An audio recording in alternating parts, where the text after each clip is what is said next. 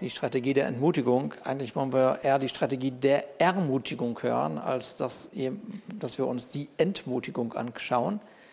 Ähm, aber es, äh, wir, werden, wir werden nach und nach äh, schon erkennen, ähm, denke ich, was Gott so auf seinem Herzen hat für uns heute Morgen. Und nicht nur für heute Morgen, sondern dass wir damit äh, Prinzipien lernen, mit denen wir ähm, vielleicht der einen oder anderen inneren Auseinandersetzung begegnen können.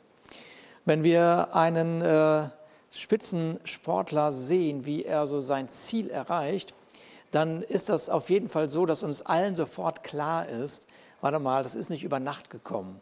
Da, da, da wird schon ein bisschen Training hinter sein, da wird schon ein bisschen was gemacht haben. Und was uns auch bewusst ist, dass äh, das nicht nur so, eine, so ein äußerliches Training gewesen ist, sondern dass etwas in ihm auch an Kampf war, ja, oder Auseinandersetzung war, dass da verschiedene Stimmen waren, die was auch immer, äh, was auch immer äh, in, sein, in sein Inneres hineingesprochen haben, ähm, nämlich wo über, wo, wo entmutigende Worte, äh, wo er entmutigende Worte gehört haben, wo er Grenzen gehört hat, wo er sich damit auseinandersetzen musste. Und ähm, tatsächlich hat Matthias ja letzte Woche zum Beispiel uns in ein Thema hineingeführt, ähm, mit der Frage, bist du konfliktfreudig oder bist du konfliktscheu? Kennt, könnt ihr euch daran erinnern? Und, äh, und da sind wir durch einige, einige Fragen gegangen und, und tatsächlich ist das ja so, ähm, tatsächlich ist es ja so, dass du das wahrscheinlich nicht einfach mit Ja oder Nein beantworten konntest, so ging es mir zumindest und auch in einem Gespräch, was ich diese Woche hatte, wo das so ein bisschen reflektiert haben, gesagt, na ja, also ja oder nein konnte ich nicht sagen. Tatsächlich geht dieser Frage auch eine innere Auseinandersetzung voraus, nämlich auf, durch die verschiedenen Ebenen, auf denen wir uns bewegen. Bei dem einen, da sagst du einfach ganz klar, was du denkst, und bei dem anderen überlegst du dir dreimal, wie du das sagst, ja. So, und man kann einfach nicht einfach sagen ja oder nein, äh, bin ich oder bin ich nicht, sondern es ist immer wieder eine innere Auseinandersetzung mit dem, was so in unserem Leben stattfindet. Äh, und äh, das, was jeder von uns weiß, ist, dass ähm, unser, unser Leben, unserem Leben wird so eine innere Auseinandersetzung zugemutet. Kennt das jemand von euch? Ja, okay, Gott sei Dank. Ich dachte, ne, so, also ja, ich hatte ja, äh, meine Predigten waren in letzter Zeit einmal das Geheimnis der inneren Kraft und das Geheimnis der inneren Ruhe. Und in der letzten Predigt habe ich darüber gesprochen, wie, wie ich in Italien auf der Liege gelegen habe, schön in der Sonne, im Pool und alles ist perfekt, die Rahmenbedingungen stimmen und eigentlich sollte jetzt Ruhe sein. Und plötzlich fängt so eine innere Auseinandersetzung an. Ich hatte euch äh, gezeigt, wie ich damit umgegangen bin. So, das heißt, äh, quer, also nicht nur in deinem Leben, sondern quer durch die ganze Bibel äh, erleben wir Menschen, die mit inneren und äußeren Auseinandersetzungen umzugehen haben. Du bist also, das ist alles normal. Ja? So, so eine innere Auseinandersetzung, die man mal eben so, ja, klärt, ist ja kein Problem. Aber wenn das Innere zum Kampf wird, dann, dann, dann kommen diese schlaflosen Nächte und was weiß ich was alles, von denen wir äh, auch ein Stück weit vielleicht wahrgenommen haben, äh, das, was der, der Joshua uns gerade gezeigt hat, ey, es ist so viel los in unserer Gesellschaft und es gibt so viele Menschen, die so an so einem Punkt sind und sagen, ich kann nicht mehr, ich will nicht mehr, lass mich einfach in Ruhe, äh, wem kann ich noch wie trauen und ich habe mich zwar eigentlich festgelegt, aber jetzt kann ich mich nicht mehr festlegen und so weiter und so weiter. Jeder kennt das irgendwie, ja. Und äh, es gibt so ein, äh, es gibt so Paradebeispiele in der Bibel, äh, so die, die fallen also mir sofort ein, wenn es um innere Auseinandersetzungen geht. Äh, so und äh, das ist einmal der Elia, dieser gewaltige Prophet, dieser dieser gewaltige Prophet, der einen Auftrag von Gott bekommen hat. Ey, egal wie die Umstände sind, sprich mein Wort, ja. Und dann gibt es den anderen, das ist der Nehemia. Der Nehemia, der beim König von Babylon Mundschenk ist, also dem geht's eigentlich gut, ist alles, alles prima. So, aber dann gibt's eine Nachricht und er lässt sich davon, äh, er lässt sich davon berühren und er wird zum Statthalter und er, er hat den Auftrag, also eine, eine Stadt, die 70 Jahre zerstört am Boden lag, wieder aufzurichten, ja. Und, ähm, und bevor wir da reingehen, äh, weißt du, diese, diese Auseinandersetzungen, die in deinem Leben vielleicht da sind, nur du alleine, wie viel du verloren hast. Und nur du weißt, wie viel du gewonnen hast. Und nur du weißt, wo du sagst, pass auf, ich habe keine Lust mehr. alles gut, mach, was du willst, ja. Also mit einer der Situation hier, ist, ist okay. Ja, die Tage habe ich ein, ein Gespräch am Telefon mit jemandem gehabt, irgendwo im Süden Deutschlands, der weißt du, ich, ich will nicht mehr. Aus, ist egal. Innere Außenseite, Rückzug, Rückzug, Rückzug, Rückzug, ja. Es, äh, es, es reicht. Ich bin einfach schlicht und ergreifend entmutigt und soll Gott das machen. Ist seine Sache. Ja. Kennt das jemand? Hat jemand auch schon mal gesagt, Gott, mach du das, ist mir egal, mach was du willst, ist mir völlig wurscht, ist doch völlig egal. Es ist auch, was soll das, ja? Okay, gut, okay. Guck mal, an einem äh, bestimmten Tag geht der Elia in die Wüste und er zieht sich zurück ja, nicht weil er sich jetzt eine nötige Auszeit gönnt und sagt, nee, pass mal auf, jetzt habe ich, bin ich so eine, eine Grenze gewesen, jetzt muss ich mal ein bisschen zur Ruhe kommen, einmal wieder so durchatmen und dann geht's wieder los. Nein, äh, er hat, äh, er, das ist eine etwas, er hat sich mit etwas auseinandergesetzt und das, was er gerade erlebt hat, führt zu dem Schluss, dass er sagt, so, jetzt reicht's mir. Ich äh, gehe auf jeden Fall ich gehe auf jeden Fall äh, aus dieser ganzen Situation raus. Ja? Und er sagt hier in 1. Könige 19, Vers 4, er aber ging hin in die Wüste, eine Tagesreise weit weg, kam und setzte sich unter einen Ginster und wünschte sich zu sterben. Ja, das ist irgendwie nicht irgendwie so, ich mache mal eine Auszeit und äh, ruhe mich mal aus, sondern nee, da bin ich ein bisschen gefrustet, ja, okay. Und er sprach, es ist genug, mein Herr, was für ein tolles Gebet. Ja, Gott war wahrscheinlich sehr beeindruckt von diesem Gebet. Hol mich hier weg! Ja, habe ich auch schon mal gebetet. Ja, ich habe schon gesagt, jetzt ist Zeit für Entrückung, Gott. Jetzt, jetzt. Jetzt auch noch. Und jetzt wieder.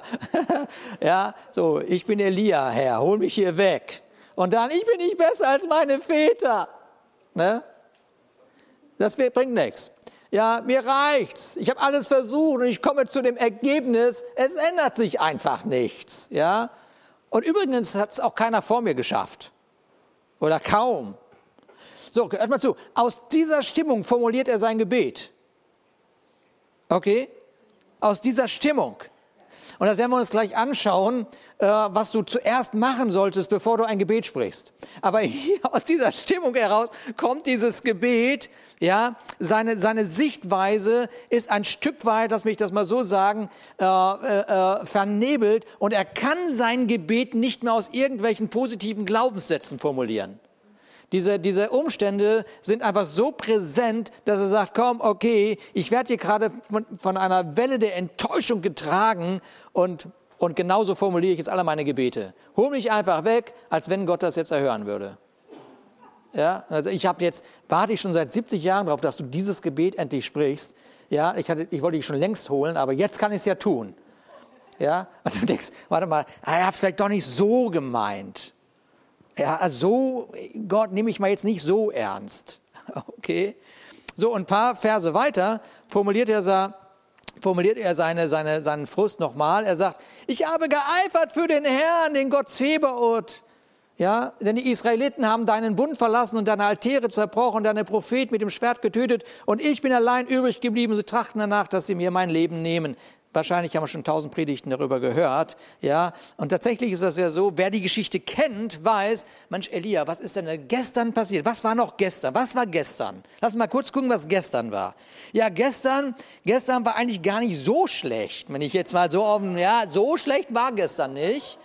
Aber was war denn gestern, Elia? Ja, also gestern hat das ganze Volk Israel in einem Moment vor Freude jubiliert und geschrien, weil in der öffentlichen Auseinandersetzung ja Gott sich bewiesen hat und gezeigt hat und die ganzen Götzendiener, die sind alle den Kopf kürzer gemacht worden. Das war einfach ein grandioser Sieg. Ja, aber Elia, was ist denn los mit dir? Wenn das so toll war gestern, warum willst du denn heute, dass der Herr dich hier wegholt? Ja, weil eine Stimme hat sich gemeldet.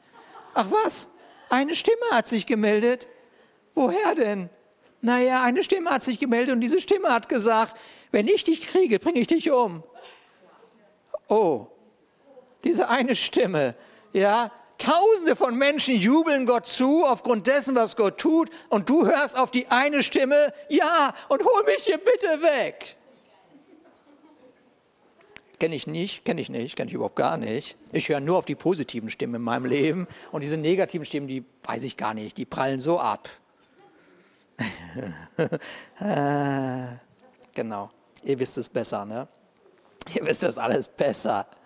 Okay, guck mal, und das ist ja alles gar nicht wahr. Ne? Also ist ja alles gar nicht, er ist ja gar nicht da alleine. Er ist ja gar nicht allein. Du bist gar nicht alleine. Tausende haben gestern noch gerufen. Und übrigens, ich habe 5000 andere hier in dem Volk, die, ähm, ja, die nicht dem Götzendienst gefolgt sind. Ja? Seine Sichtweise ist vernebelt. Ja? So, pass auf. Einer Entmutigung, einer Entmutigung folgt immer der Versuch, unsere Sichtweise zu verändern. Ja? Eine Entmutigung, eine dumme Stimme aus dem Orb und schon, zack.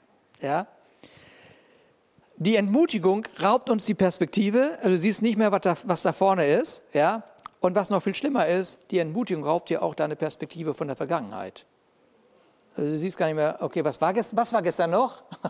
was, war, was war da noch? Ja, ja. So, ähm, das Neue Testament geht ja auch darauf ein. Das Neue Testament ist nur so irgendwie so abkürzend. So, das Neue ist absolut abkürzend. Der, der Paulus sagt, ja, okay, es gibt Kämpfe. Wisst ihr, ne? Der Paulus sagt, es gibt Kämpfe, innere Kämpfe, äußere Kämpfe und so weiter. Das kennt er alles. Ja? Und dann sagt er, okay, das ist wahr, aber es gibt eine Lösung. Ja, aber können wir nicht noch ein bisschen diskutieren darüber, was jetzt alles so schlecht läuft? Okay, können wir machen. Wie lange denn? Ja, noch ein halbes Jahr vielleicht. Ja. Nee, willst du nicht gleich die Lösung nehmen? Ich meine, die, die, Lösung ist doch offensichtlich da. Du kannst doch jetzt einfach die Lösung nehmen. Nee, lass mal, es tut gerade so gut, wenn man ein bisschen mich streichelt und das ist, und das ist alles so schlimm und so. Okay, ja, so, manch was. Ich kenne das. Die Lösung ist ja da. In Jesus Christus ist alles vollbracht. Ja, schön wär's, oder? Manchmal sind solche Gedanken in uns. Ja, lieber nochmal so um das Problem drehen, dass eine Stimme gesagt hat, ich bringe dich um, als die Tausenden von Stimmen, die Jesus erhoben haben. Meine Güte, was ist nur los mit uns Menschen? Ja, so, das heißt, das heißt, Paulus oder das Neue Testament fokussiert sofort auf eine Lösung. Und dass du aus, dass du aus Körper, Geist und Seele bestehst, haben wir wahrscheinlich mittlerweile schon verstanden, ja. Und äh, was uns auch bewusst ist, dass es Angriffe auf unseren Körper gibt, so, und das ist schmerzhaft, und das ist dann auch eine Auseinandersetzung. Und dann gibt es schmerzhafte Angriffe auf unsere Seele, das wissen wir auch, ja, ja, also die uns emotional verletzen. Ähm, aber was Paulus in seinem Brief an die Epheser uns sagt, ist, pass mal auf, auf, das ist eine Lösung. Ist eine Lösung. Muss nicht, aber ist eine Lösung. Das hier ist die Waffenrüstung Gottes.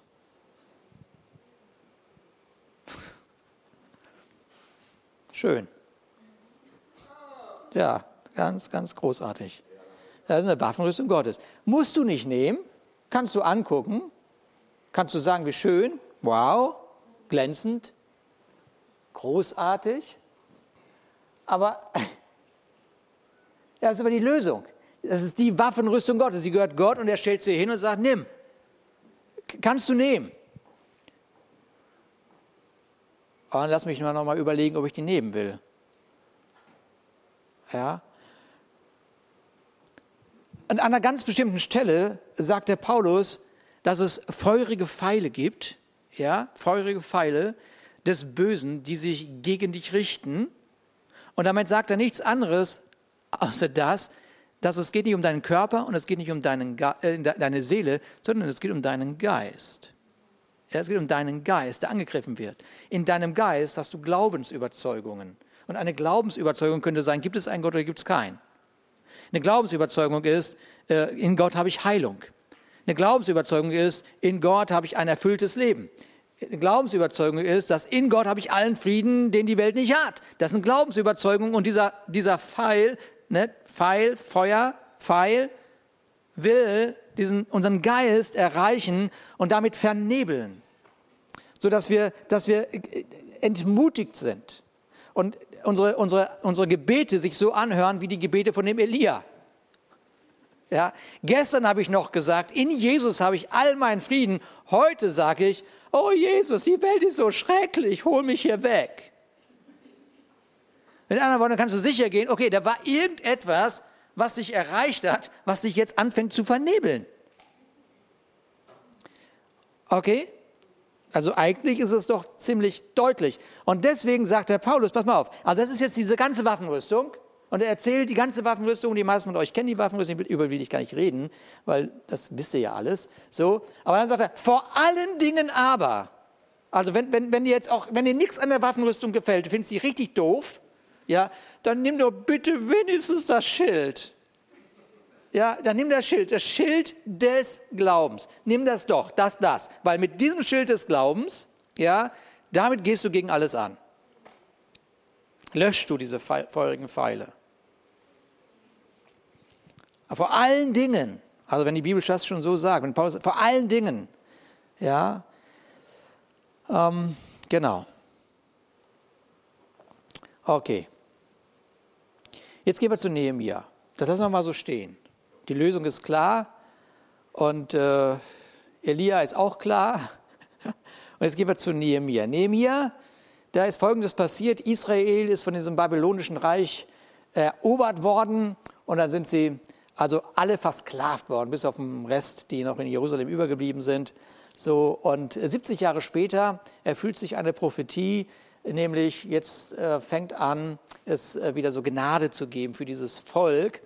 Und ähm, man fängt an, wieder Jerusalem aufzubauen. Und einer dieser führenden Männer in dieser Geschichte ist dieser berühmte Nehemia. Und er ist zu dem Zeitpunkt Mundschenk und äh, es kommt zu ihm so dieser, diese Kunde, okay, die Mauern von Jerusalem, das sieht irgendwie nicht so richtig cool aus, irgendwie ist das nicht so schön. Und dann bittet er den König um Erlaubnis, die Stadt wieder aufzubauen und hört sehr gut zu. Er bekommt von dem König, König das Mandat, die Erlaubnis und er bekommt die Ressourcen. Hat irgendjemand von euch ein Mandat von Gott? Wow. Hat irgendjemand von euch die Ressourcen des Himmels? Okay, so, so ja, wa, wa, wer kann denn jetzt was dagegen haben? Eine ganze Menge können was dagegen haben, aber wenn der König was beschlossen hat, dann wird es sehr wahrscheinlich aufgebaut werden. Aber jetzt ist das also so, der Nehemiah kommt dann nach Jerusalem und sagt zu den Männern und den, den ganzen Familien, die da sind, und ich sprach zu ihnen, ihr seht das Unglück, in dem wir sind, dass Jerusalem wüst liegt und seine Tore mit Feuer verbrannt sind. Kommt, lasst uns die Mauern Jerusalems wieder aufbauen, dass wir nicht weiter ein Gespötz seien. Und ich sagte ihnen, wie gut die Hand meines Gottes über mir war, dazu auch die Worte des Königs, die er zu mir geredet hatte. Und sie sprachen, auf, lasst uns bauen. Wow. Und sie stärkten ihre Hände zum guten Werk. Das ist aber eine richtig positive Aussage hier. Komm, lass uns das Haus bauen weil Gott hat es gesagt und überhaupt, wir haben die Ressourcen und jetzt lass uns loslegen. Jetzt kommt aber der Vers 19. Vers 19, das ist halt das ganz normale Leben. Als das aber, als das aber Sanballat, der Horoniter und Tobia, der ammonitische Knecht und Geshem, der Araber, hörten, verspotteten und verhöhnten sie uns alle und sprachen, was ist das, was ihr da tut? Wollt ihr von dem König abfallen? Und jetzt, hört mal gut zu. 70 Jahre lang ist alles in Schutt und Asche. 70 Jahre lang hätte man was machen können. Jetzt steht einer auf, krempelt die Ärmel hoch und sagt, lass uns mal was tun. Und plötzlich kommen drei Männer aus dem Loch und sagen, ich habe eine Meinung, ich habe eine Meinung, ich habe eine Meinung. Ja, welche Meinung hast du denn? Ja, ich bin erstmal dagegen. Ach ja, das ist super hilfreich. Ganz großartig. Du hättest doch 70 Jahre was machen können und vielleicht deinen Weg gehen können. Aber jetzt, wo ich die Ärmel hochkrempel und meinen Weg gehe und das ganze Volk hinter mir, hinter meiner, meiner, dem, was ich sagen, machen möchte, steht, wie, wie kann das sein, dass ihr plötzlich da seid und alle eine Meinung habt, ausrechnen noch, die dagegen ist? Kennt das jemand? Nun, ähm, Allein weil du etwas ändern willst, reicht aus, dass Menschen anfangen, um dein Leben herum nervös zu werden. Ist so. Jetzt kann man sich darüber ärgern. Und ja, es gibt Grund zu ärgern, auf jeden Fall. Ja, ich finde das schon richtig nervig, solche Leute, ja, die plötzlich kommen und dir sagen, was du machen sollst und wie du es machen sollst. Ja, aber 70 Jahre nichts gemacht haben, das ist schon irgendwie, dass du denkst, Mann, ja. Oder man lernt, darüber, damit umzugehen. Und das ist die Geschichte von Nehemiah. Dass du und ich lernen können, genau damit umzugehen. Nun, lass mal auf. Wenn Jesus von dem Reich Gottes spricht, hat jemand schon davon gehört, vom Reich Gottes? Okay, okay, Gott sei gedankt. Okay, also du hast schon mal vom Reich Gottes gehört. Was fällt dir als erstes ein, wenn du über das Reich Gottes nachdenkst? Friede. Friede. Bitte? Liebe. Liebe. Gerechtigkeit. War in der Bibelschule? Freude. Guck mal, all diese schönen Sachen, ja? All das. Ja, wir, wir, wir, wir denken darüber nach, wie das Licht in diese Welt kommt. Wir denken darüber nach, dass wir Hoffnung in jeder Lebenssituation haben. Wir denken darüber nach, äh, was weiß ich, was, dass, dass irgendwas ein gewaltiger Segen auf unserem Leben ruht. Das ist alles so Himmel auf Erden, das ist Reich Gottes. Aber Reich Gottes ist auch eine Auseinandersetzung. Oh nee. Oh nee. Doch. Reich Gottes, Leben, bedeutet eine Auseinandersetzung leben. Ich weiß gar nicht, was uns das so aufregt. Aber Reich Gottes leben bedeutet eine Auseinandersetzung leben, weil du mit den Werten des Reiches Gottes erfüllt bist. Und, die, und, und es im Draußen eine gefallene Welt gibt. Mit anderen Worten, wenn du das Licht bist und das Licht in die Dunkelheit trägst, ist es immer eine Auseinandersetzung. Nee, will ich nicht. Ja. Reich Gottes, Frieden auf Erden, alles supi. Na ja, es ist auch so, aber Reich Gottes bedeutet auch eine Auseinandersetzung. Mit anderen Worten, äh, solche Momente, wie Nehemiah erlebt hat, äh, sind normal, weil es eine gefallene Welt gibt. Eine gefallene Welt hat immer das Potenzial, dich zu entmutigen. Immer. Ja? Ein Christ übrigens, der in seiner alten Natur lebt, hat auch das Potenzial, dich zu entmutigen. Deswegen wollen ja auch einige ins Kloster. In der Hoffnung, dass es dort keine Christen mit der alten Natur gibt. Aber spätestens beim Bierbrauen hat jeder so seine Meinung, wie man das Bier braut. Oder was auch immer gemacht wird. Und wusstest du, dass du auch selber die Möglichkeit hast, das Potenzial, dich zu entmutigen? Ah, nur die anderen, na klar. Ja. Deshalb, ja, deshalb war das ja Jesus so wichtig, uns klarzumachen, dass in uns etwas gebaut sein muss. Ja, dass in uns das Reich Gottes gebaut sein muss. Dass in uns gefestigte Glaubenssätze sein müssen, weil es eine Auseinandersetzung gibt in unserem Leben. Immer wieder. Und zwar auf jeder Lebensebene. In der persönlichen Lebensebene, in der familiären Lebensebene, in der gesellschaftlichen Lebensebene. Und der Elia, der war schon auf der nationalen Ebene. Aber der, der hier war schon auf der internationalen Ebene. Und überall weht irgendwie der Wind von, ich habe eine bessere Idee. Jetzt, wo du was machst. ja?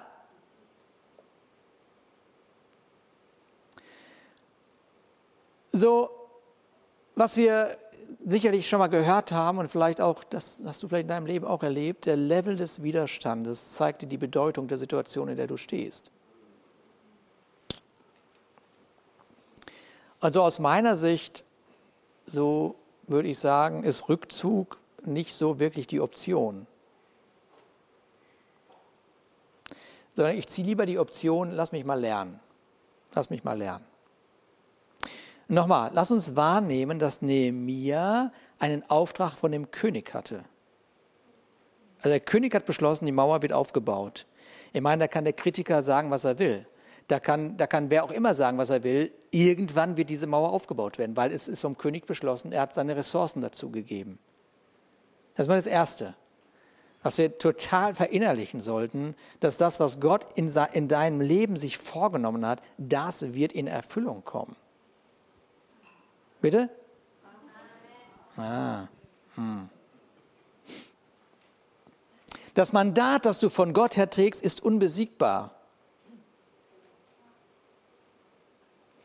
Ihr werdet immer leiser, werdet ihr hier. ja, der freie Wille. Ja, der freie Wille hat ja, ist ja erfüllt mit Glaubensüberzeugungen.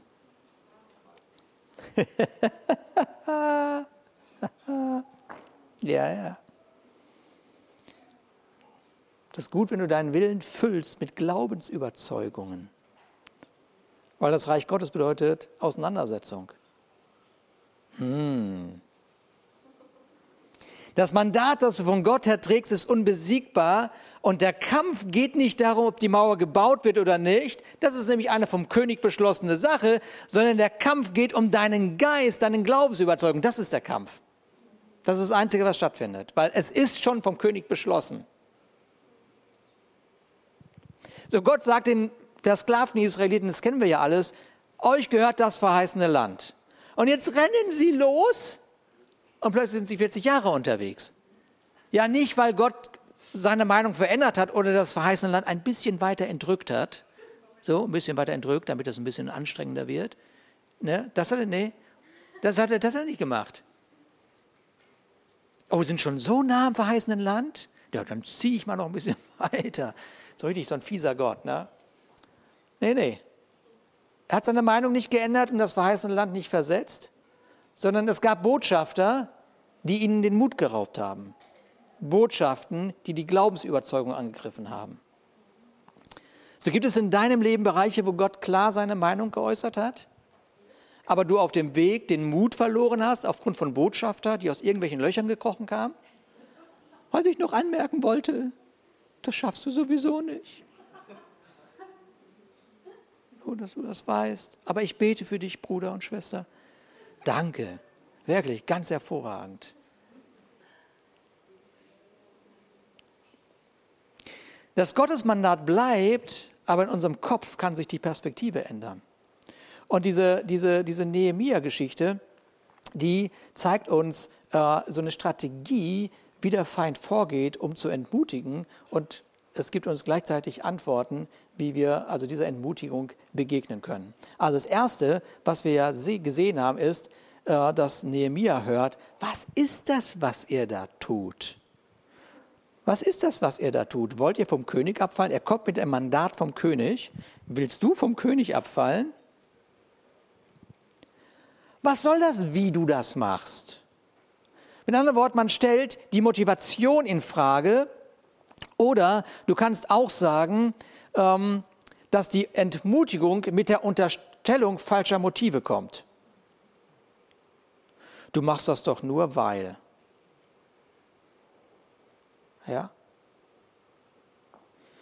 Und Nehemiah, der überwindet diese Anschuldigung, indem er nicht auf die Anschuldigung schaut, sondern auf Gott. Er sagt, der Gott des Himmels wird es uns gelingen lassen, Kannst auch Echibet sagen, ist mir egal. Aber das ist so.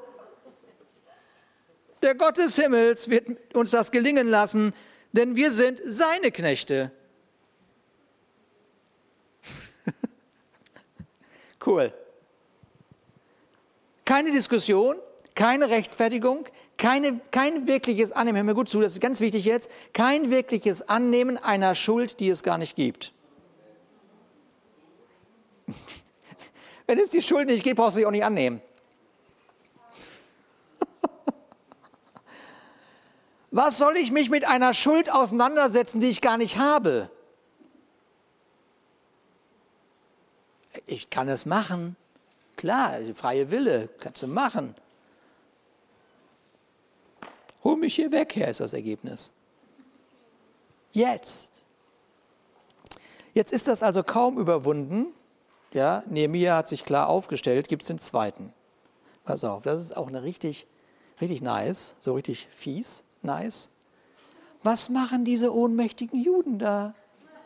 du kannst schon fast lachen, ne? Aber ist ja, wenn du da drin stehst, mit dem Rücken an der Wand, und da sagt noch jemand zu dir, was machen diese ohnmächtigen Juden da? Soll man sie gewähren lassen oder wollen wir sie gleich erschlagen? Ja? Werden sie wieder opfern? Werden Sie es in diesen Tagen schon vollenden? Ich meine, werden Sie in so kurzer Zeit das schaffen, was keiner geschafft hat? Werden die Steine, die doch verbrannt sind, aus dem Aschehaufen wieder lebendig werden? Merkst du das so? Zack, zack, zack, zack. Und dann gab es den Witzbold hier, den Tobia. Oh, lass die bauen, ist nicht so schlimm. Ne? Wenn da ein Fuchs auf eine Mauer fällt, sprengt, dann wird die Mauer wieder zusammenbrechen. Ach, ist das witzig. Die Stimme der Entmutigung sagt dir, dass du lächerlich bist. Ja, das, was du vorhast, ist sinnlos, das kann keinen Bestand haben. Die Botschaft, du bist ein Nobody, kommt auch sofort die Botschaft, mit der Botschaft, äh, das, was du machst, ist sinnlos. Er brauchst gar nicht erst anfangen. Und das ist die Stimme, auf die Elia reingefallen war. Diese Stimme, die ihm gesagt hat, du bist nicht besser als dein Vater. Äh, vielleicht stimmt das ja sogar. Vielleicht, vielleicht stimmt das ja sogar. Aber ich meine, Gott hat ihm ja nicht einen Auftrag gegeben, besser zu werden als sein Vater. Er hat ihm einen Auftrag gegeben, eine Stimme Gottes zu sein. Das war der Auftrag. Gott hat nämlich gesagt, vergleich dich am Ende deines Lebens mit ganz vielen anderen tollen Leuten. Hat ihm einfach nur gesagt, du bist mein Sprachrohr, geh los. Das war also gar nicht der Punkt.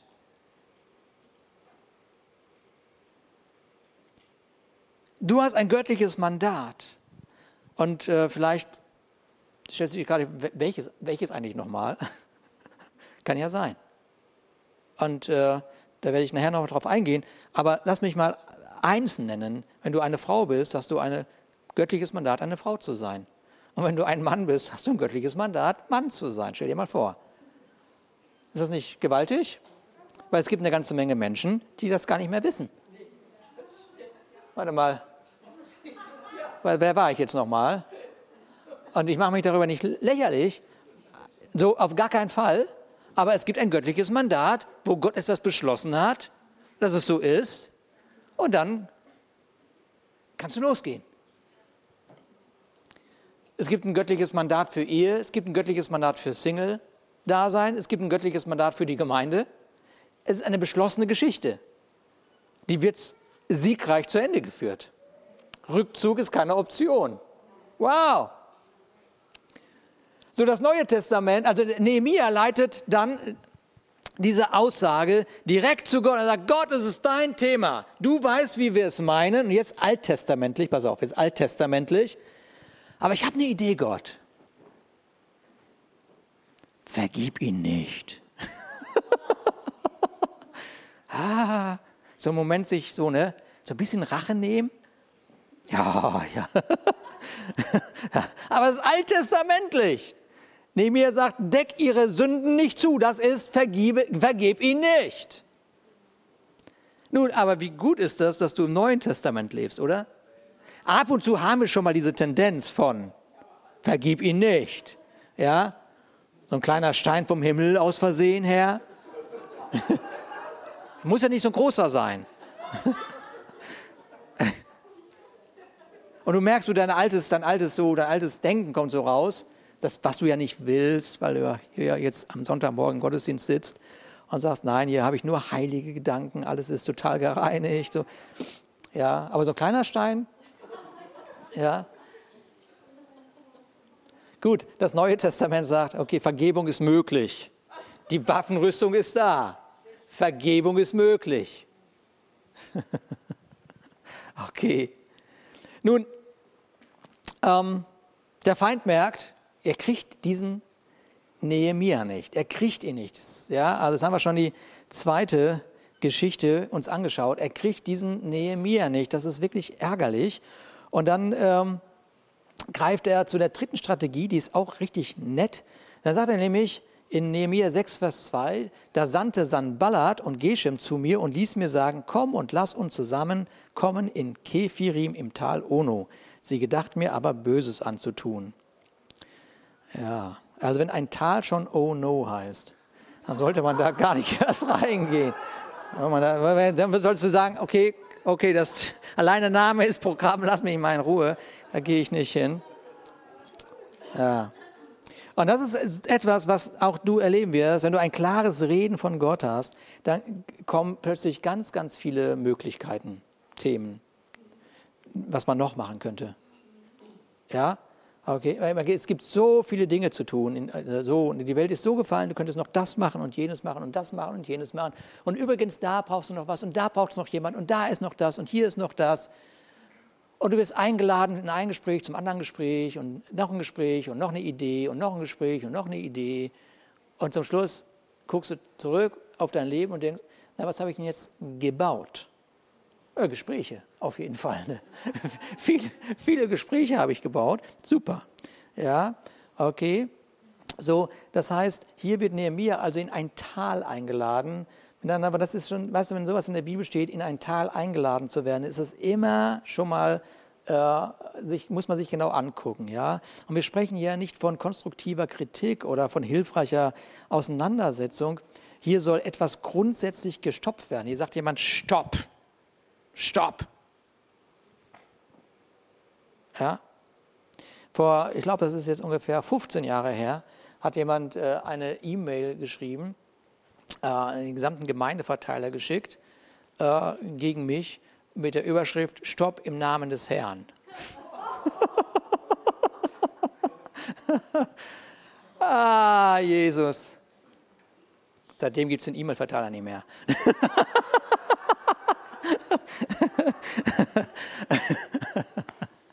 Stopp im, naja, ne? Genau. Ja. Also wenn Nehemiah in dieses Tal gegangen wäre, ja, wenn man erstmal in so ein Tal geht und anfängt, sich auseinanderzusetzen mit all diesen Gedanken, wird man feststellen, dass man erstens die Mauer nicht mehr baut, also das, wozu man bestimmt ist, ja, man baut sie nicht mehr. Und der, mit dem man redet, begreift sowieso nichts. Der begreift, weil er mit seiner Wahrheit, seiner Erkenntnis redet. Du, kannst machen, was du willst. Also sagt Nehemiah, ich gehe nicht hin. Fertig, Thema durch. Ich gehe einfach nicht hin. Ja, und das ist nicht unhöflich, sondern es ist rettend. Ich aber sandte Boten zu ihnen und ließ ihnen sagen, also diese Stimme ist also, die will dich ablenken. Ich sandte Boten zu ihnen und ließ ihnen sagen, ich habe ein großes Werk auszurichten. Und ich kann nicht hinabkommen. Das Werk würde liegen bleiben, wenn ich davon abließe und zu euch hinabkäme. Und sie sandten, das ist spannend, viermal zu mir. Also ein bisschen zermürbend ist der Feind auch noch. Ne? Und was ist die Reaktion von Nehemiah? Und ich antwortete ihnen auf die gleiche Weise. Thema durch. Fertig, bin einfach durch. Ja? So, aber jetzt, also wenn wir diese drei Strategien verstanden haben, jetzt kommt die Hammerstrategie. Äh, die, die, die ist jetzt, jetzt Weiß ich nicht. Jetzt kommt nämlich eine Strategie direkt von Freunden. Oi, oi, oi, oi. Und ich kam ins Haus Schemaias, des Sohnes Delaias, des Sohnes Mehetabels, der hatte sich eingeschlossen. Und er sprach, lass uns zusammenkommen im Haus Gottes, im Inneren des Tempels und die Türen des Tempels zuschließen, denn sie werden kommen, dich zu töten. Hey, wir haben so anstrengende Zeiten. Komm, lass uns einfach in die Gegenwart Gottes gehen. Komm, wir schließen uns im Haus, in, in das, im Haus Gottes ein. Das ist so, so wichtig, in der Gegenwart Gottes zu sein. Ich meine, wer soll was dagegen haben? Lass uns noch einen Gebetsabend machen. Und, und wenn das nicht reicht, noch einen. Ja, wer baut denn die Mauer? Ach, der Herr wird schon jemanden finden, der die Mauer baut. lass, uns, lass uns in unsere christliche Komfortzone gehen. Das ist so interessant hier, weil die Gemeinschaft ist so schön und wir verstehen uns alle und wir haben diese ganze Auseinandersetzung nicht mit dieser gefallenen Welt. Lass uns nur lieber noch eine Runde beten gehen.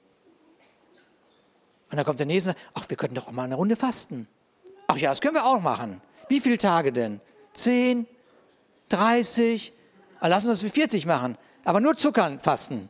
Ja, nee, ich faste nur Wein. Ich will das alles nicht lächerlich, ich will nicht lächerlich machen, dass, das, dass, wir, dass wir diese Momente des Rückzuges brauchen in der Gegenwart, in der Gegenwart Gottes. Aber hier geht es nicht darum, äh, äh, die Gegenwart Gottes, in die Gegenwart Gottes zu gehen, um von ihm zu hören. Hier geht es davon, in eine Komfortzone zu gehen, um nicht mehr das zu machen, was Gott uns beauftragt, was Gott uns beauftragt hat. Und das ist ein Unterschied. Hm. Ich aber sprach, sollte ein Mann wie ich fliehen? Du sollst ja nicht fliehen, sollst in die Gegenwart Gottes gehen. Ja, aber ich, ich ahne, dass da was hintersteckt. Es gibt da draußen was zu tun. Sollte ich ein Mann in den Tempel gehen, um am Leben zu bleiben, und er sagt, ich gehe nicht hinein. Ja, ob das noch ein Christ ist? Ne? Nun, wer die Geschichte kennt oder li liest, so, der wird feststellen, da gibt es einen Komplott und das ist sowieso klar. Aber diese Strategie ist wirklich tatsächlich zu sagen, komm, äh, zieh dich zurück in deine fromme Komfortzone. Und nochmal, nichts gegen Gebet. Ich hoffe, dass ihr mich gut versteht. Nichts gegen Auszeiten für Geist, Seele und Leib, ja. Und es gibt Zeiten, wo du dich bergen musst in Gott. Es gibt diese Ruhezeiten. Aber das hat nichts mit einem Rückzug zu tun, den man aufgrund von Entmutigung lebt. Da gehst du rein, weil du dich stärkst und weil du Jesus liebst und weil das einfach nur großartig ist in seiner Gegenwart. Deshalb geht man zurück. Aber nicht, weil jetzt bin ich entmutigt. Ich habe schon so vielen Menschen das Evangelium weitergegeben, die bekehren sich einfach nicht. Ich höre damit auf. Ich lade auch keinen mehr ein zu mir nach Hause, es ist einfach zu anstrengend. Weißt du, ich liebe es aber einfach, weißt du, Lobpreis zu machen. In meinem Haus ist ein ganzen Tag Lobpreis. Einfach, einfach nur schön. Ja, ich habe keine Lust mehr, mich zu investieren. Warum soll ich jemanden einladen zu mir? Ich, ich, will das nicht mehr. Ich liebe seine Gegenwart, aber das Konzept von Gemeinde müssen wir mal überdenken. Und du denkst immer, was ist los? Was, was, was müssen wir überdenken? Wes, weswegen, wegen deiner Enttäuschungen?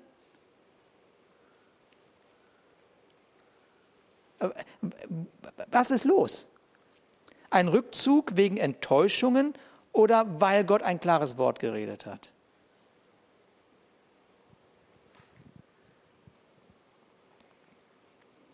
Nehemiah sagt, wie kann ich am Leben bleiben, wenn ich mich verstecke? Und genau das ist es. Wie kann das Leben Gottes durch mein Leben zum Ausdruck kommen, wenn ich mich verstecke? Wenn ich mich aufgrund von Entmutigungen und irgendwelchen Wörtern, die in der Luft mich verstecke, nicht mehr weitermache? Wie kommen wir darauf? Wie kann die Vision leben, wenn ich sie nicht mit meinem persönlichen Leben zum Ausdruck bringe? Seid ihr da? Also die Strategie von Ermutigung haben wir gesehen, ja, deine Motivation in Frage zu stellen, deine Identität in Frage zu stellen, dich mit irgendwelchen Themen abzulenken und äh, dich in eine fromme Komfortzone zurückzuführen. Äh, aber der Nehemiah, der macht Folgendes: Er sagt, ich nenne den Feind beim Namen, ja, und ich bringe die Anschuldigung vor Gott. So, jetzt könntest du sagen, warte mal, pass auf.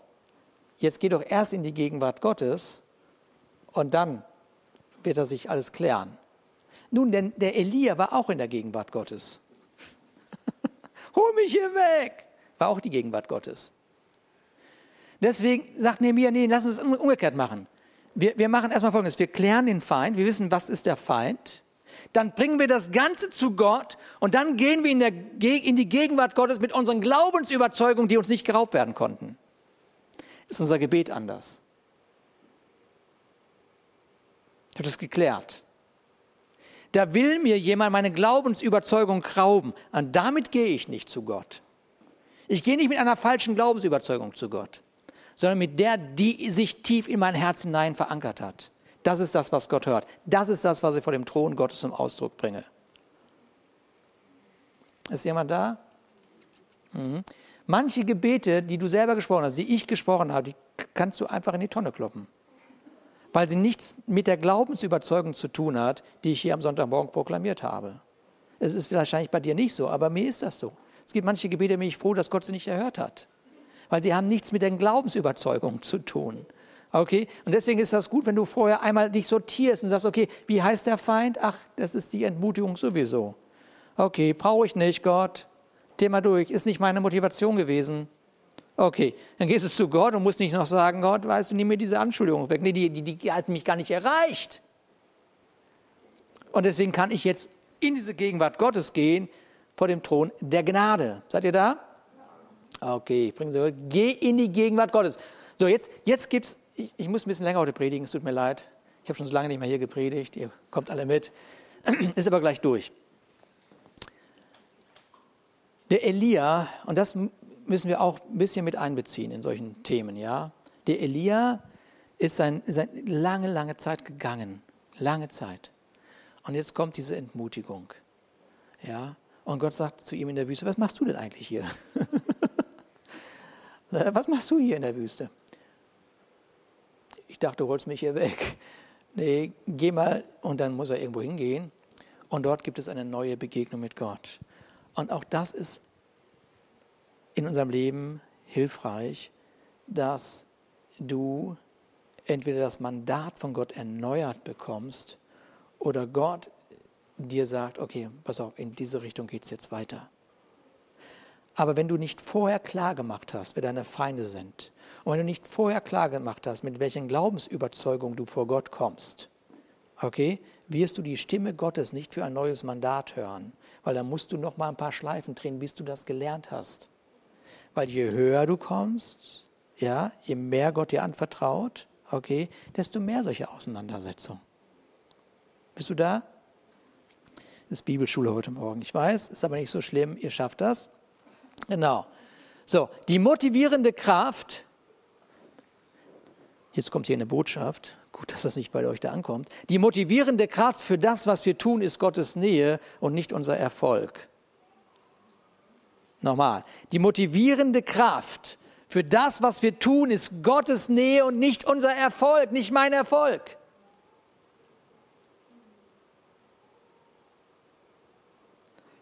Und deshalb ist das so, wir gehen also in die Gegenwart Gottes und das vierte, die vierte Antwort ist folgende, lese ich euch vor, als aber unsere Feinde hörten, dass es uns kundgetan wurde und Gott ihren Rat zunichte gemacht hatte, kehrten wir alle zur Mauer zurück, ein jeder zu seiner Arbeit.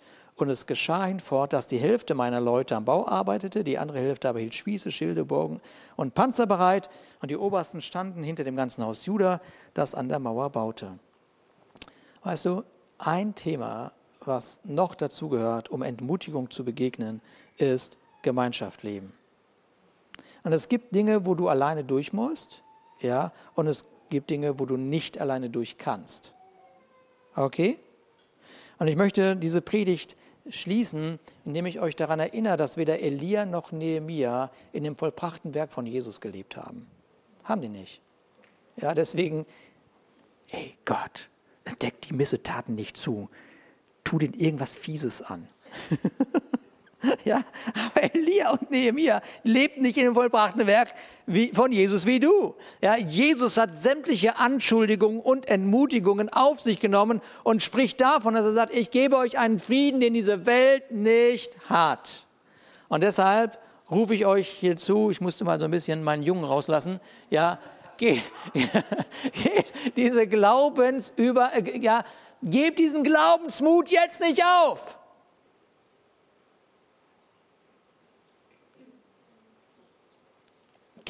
Auf.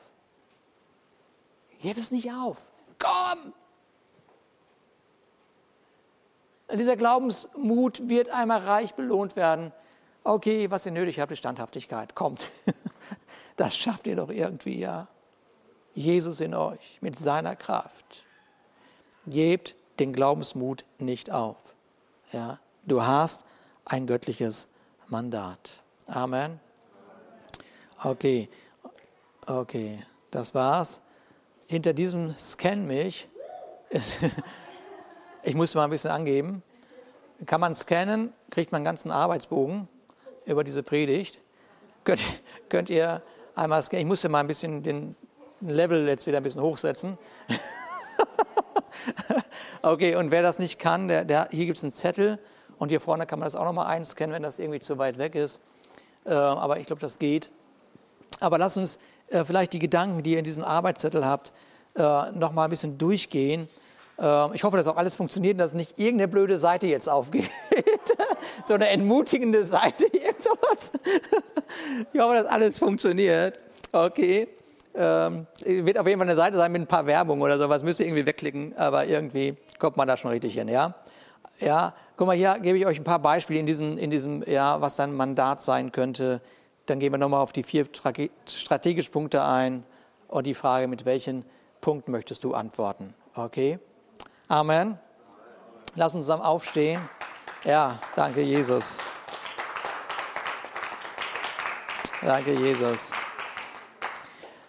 Vater, ich danke dir. Ich glaube, wir werden heute, heute nicht mehr beten nach dem Gottesdienst. Das Gebetsteam kann sich entspannen. so, ich würde sagen, ähm, ähm, ja, lass uns einfach noch ein bisschen so in der Gegenwart Gottes sein. Vielleicht kann die Technik ein bisschen da Musik anmachen. Und einmal so wahrnehmen, Mann, Mann, Mann. Also das ist immer das Gleiche, ja, wie der Feind funktioniert. Ja, und ich äh, werde den Glaubensmut nicht aufgeben und ich werde nicht auf Stimmen hören, äh, die mich anschuldigen und beschuldigen und ich werde auch nicht eine Schuld tragen, die ich nicht zu tragen habe. Ja, und ich, ich, äh, werde in die, ich, ich gehe in die Gegenwart Gottes und ich werde die Gemeinschaft nicht verlassen. So, ja, ich werde Gemeinschaft bauen. Danke, Jesus. Danke, Vater, für diese strategischen Antworten, Vater. Und ich danke dir, dass, du, dass all diese Antworten in uns sind, Herr. Und du siehst, wer heute, heute Morgen hier ist, der, der heute Morgen vielleicht mit Gedanken der Entmutigung gekommen ist, Vater. Und ich danke dir, Vater, dass allein dieses Wort ihn schon geheilt hat. Und ich danke dir, Vater, dass dieses Wort ihn allein schon aufrichten lässt und sagen, jetzt erst recht, ich ziehe mich nicht zurück. Ich brauche keine fromme Komfortzone und ich brauche kein Tal, in dass ich mich begebe und irgendwie äh, mich rechtfertige, sondern ich gehe in deine Gegenwart. Danke, Jesus, danke, Jesus. Ich erhebe deinen Namen. Ich bin in der Lage, Lobpreis zu machen. Ich bin in der Lage, dich zu erheben. Danke, Jesus. Danke, Jesus. Ich bin in der Lage, dich zu erheben, Jesus. Danke, Jesus. Und ich danke dir, Vater, dass alle Elia-Gebete aufhören, also diese, diese Elia-Gebete. Wir brauchen nämlich noch jeden. Und du brauchst auch noch jeden Vater, noch eine Zeit lang zumindest. Und ich danke dir, Vater, dass, dass der Sieg auf unserer Seite ist. Danke, Jesus. Danke, Jesus.